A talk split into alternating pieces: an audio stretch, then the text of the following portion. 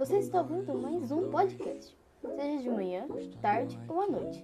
Sinta-se bem-vindo!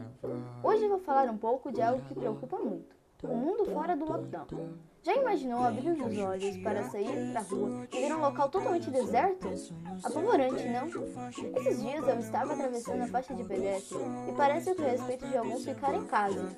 Também, nenhum carro parou no sinal vermelho. Não é porque está vazio que o semáforo perdeu a sua função. Às vezes, como diria minha mãe, dá uma vontade de dar uma coça.